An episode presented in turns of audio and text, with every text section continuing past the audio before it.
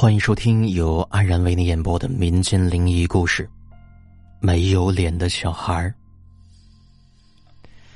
村里的大队院曾发生过很多灵异的事件，如在文革时期冤死的红衣婆婆。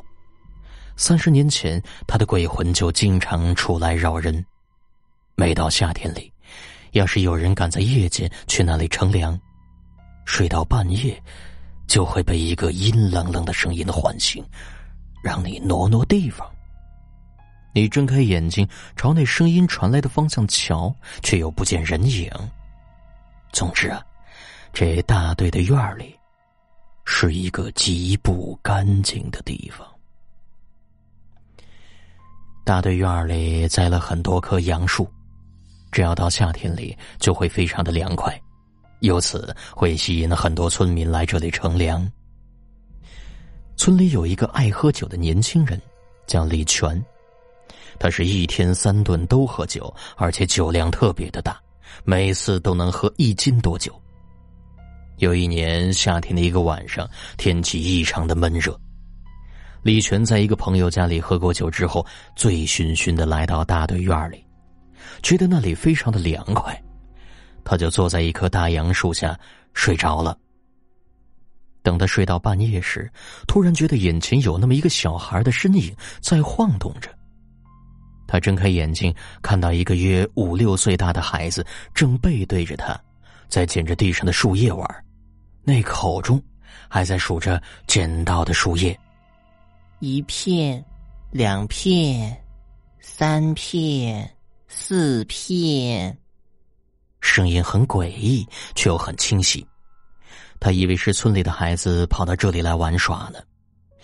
看着天色已晚，不禁担心道：“孩子，都半夜了，得该回家休息了。”那个小孩子听到他的话，转面盯上他，朝他悠悠的笑了一下，随即就迅速的消失在了茫茫的夜色里。李全看到那个孩子的脸时，发现他的脸上。似乎贴了一块白布，根本就没有五官，把毫无思想准备的他给吓了一跳，浑身都起了鸡皮疙瘩，不禁倒吸一口冷气，酒劲儿也全消下去了，随即惊慌失措的朝家里跑去。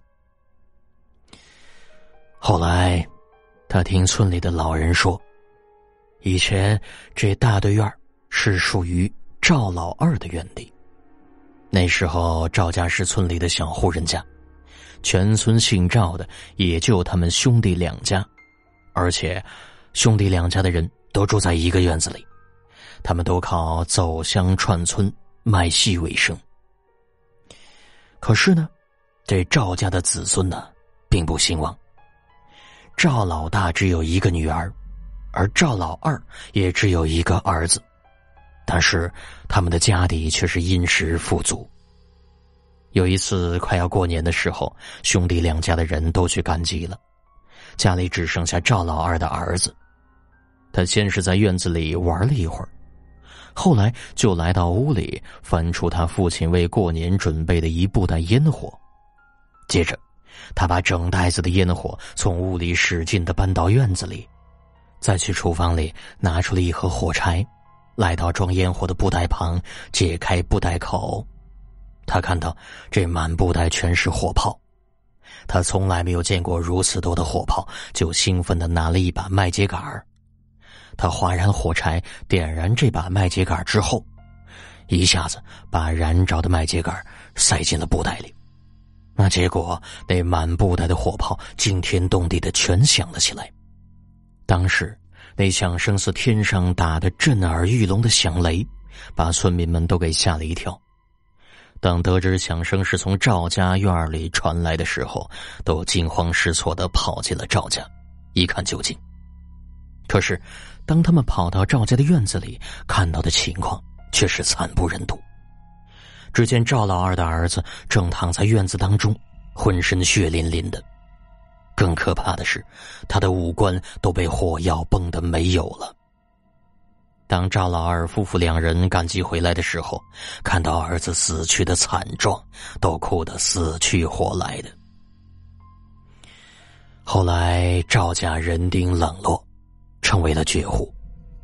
村民们都说，赵家的院子是凶宅，也没有人敢住。后来就成了村干部白天办公的地方。夏天里，要是有人在夜里去乘凉，那就会遇到一个没有脸的小孩子在院里玩耍。他正是赵老二。因玩烟火而崩去脸面死去的孩子，只是不甘心阴间的寂寞，才出来扰人。听到村里老人们的这一番话，李全从此便戒掉了酒瘾，再也不喝酒了，更不敢去那大队院子里乘凉去了。本故事播讲完毕，安然感谢您的订阅。